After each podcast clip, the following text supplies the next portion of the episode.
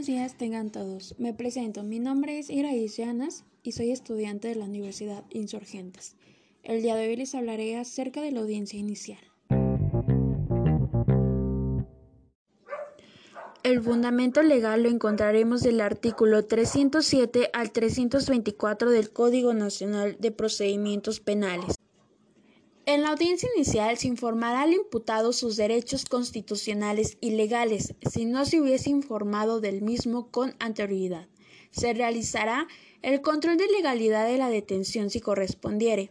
Se informará la imputación, se dará la oportunidad de declarar al imputado, se resolverá sobre la solicitud de vinculación a proceso y medidas cautelares, y se definirá el plazo para el cierre de la investigación.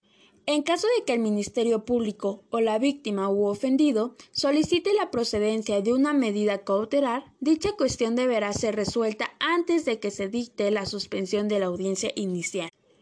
A esta audiencia deberá concurrir el Ministerio Público, el imputado y su defensor. La víctima u ofendido o su asesor jurídico podrá asistir si así lo desea, pero su presencia no será requisito de validez en la audiencia. Una vez convocados en la audiencia inicial, el imputado y su defensor tienen derecho a consultar los registros de investigación y a obtener copia con la oportunidad debida para preparar la defensa. En caso que el Ministerio Público se niegue a permitir el acceso de los registros o a la obtención de las copias, podrá acudir ante el juez de control para que resuelva lo conducente. Para verificar el control de legalidad de la detención, el juez le preguntará al detenido si cuenta con defensor. En caso negativo, ordenará que se le nombre un defensor público y le hará saber que tiene derecho a ofrecerle datos de prueba, así como acceso a los registros. El Ministerio Público deberá justificar las razones de la detención y el juez de control procederá a calificarla examinará el cumplimiento del plazo constitucional de retención y los requisitos de procedibilidad, ratificándola en caso de encontrarse ajustada a derecho o decretando la libertad. Ratificada la detención del imputado, permanecerá detenido durante el desarrollo de la audiencia inicial hasta en tanto no se resuelva si será o no sometido a una medida cautelar. La formulación de la imputación es la comunicación que el Ministerio Público afectúa al imputado en presencia del juez de control, de que desarrolla una investigación en contra respecto de uno o más hechos que la ley señala como delito. En el caso de detención en fragancia o caso urgente, después de que el juez de control califique de legal la detención del Ministerio Público, deberá formular la imputación. Acto seguido solicitará la vinculación del imputado a proceso, sin perjuicio del plazo constitucional que pueda invocar el imputado a su defensor. Cuando lo considere necesario para lograr la presencia del imputado en la audiencia inicial, el agente del Ministerio Público podrá solicitar orden de aprehensión o en su comparecencia según sea el caso, y el juez de control resolverá lo que corresponda. Una vez que el imputado esté presente en la audiencia inicial, por haberse ordenado su comparecencia, por haberse ejecutado en su contra una orden de aprehensión o ratificado de delegar la detención, y después de haber ratificado el juez de control que el imputado conoce sus derechos fundamentales dentro del procedimiento penal o de su caso después de habérselo dado a conocer. Se ofrecerá la palabra al Ministerio Público.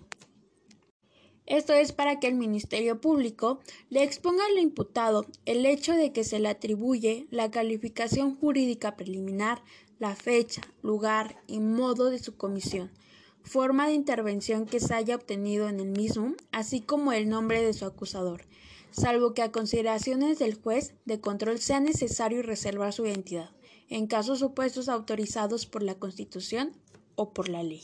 Si el imputado manifestó su deseo de que se resuelva sobre su vinculación al proceso dentro de un plazo de 72 horas o solicita la ampliación de dicho plazo a 144 horas.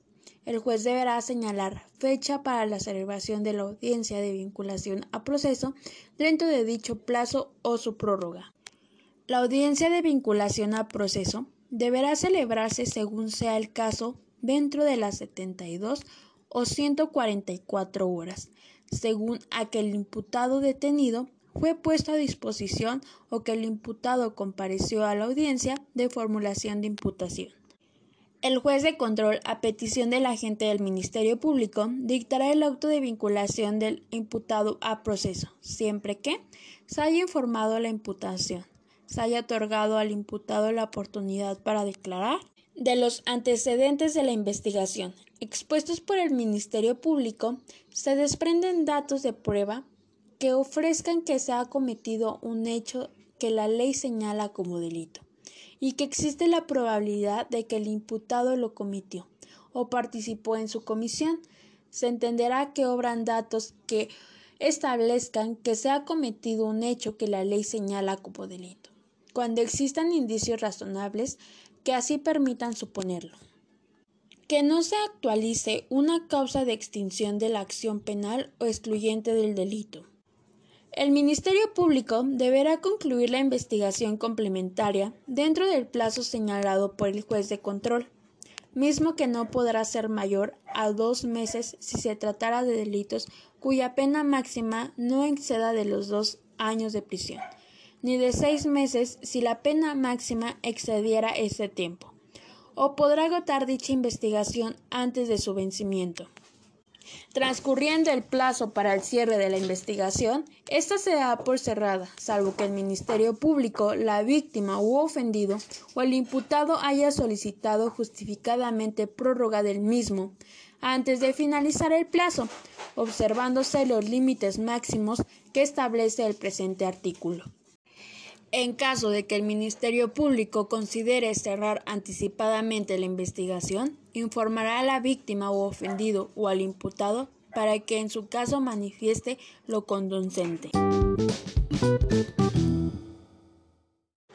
Como estudiante en criminalística, me pregunto cuál es la importancia de que conozca los actos procesales que se realizan en este tipo de diligencias. A la conclusión que he llegado es que uno de los sujetos cuya opinión pueda llegar a ser importante y decisiva en un proceso judicial es el perito. Gracias a sus conocimientos científicos, artísticos o prácticos, puede dar un dictamen para percibir o apreciar hechos concretos que se pretendan aclarar. Sin ellos, no se podría obtener una prueba objetiva, y las pruebas se basarían en los testimonios de los testigos o personas involucradas. Uno de los objetivos de la intervención del perito es auxiliar al juez en la intervención de los hechos. Ello quiere decir que el perito desempeña el papel de auxiliar de administración de justicia y además significa que ese papel lo desarrolla para la investigación de los hechos. Por lo tanto, el perito en criminalística deberá conocer cómo se lleva a cabo este tipo de diligencias, ya que participa en ellos y juega un papel muy importante desde la intervención en la etapa de investigación en su fase inicial de un presunto hecho delictivo, haciendo la recolección, identificación, fijación, embalaje, traslado y custodia, entre otros posibles movimientos necesarios para la conservación de los indicios. En la etapa de juicio desahogará el resultado de su dictamen, por lo cual deberá estar al tanto de cómo, dónde y en qué momento lo debe hacer, y a su vez debe tener el conocimiento de cuáles son sus funciones y obligaciones.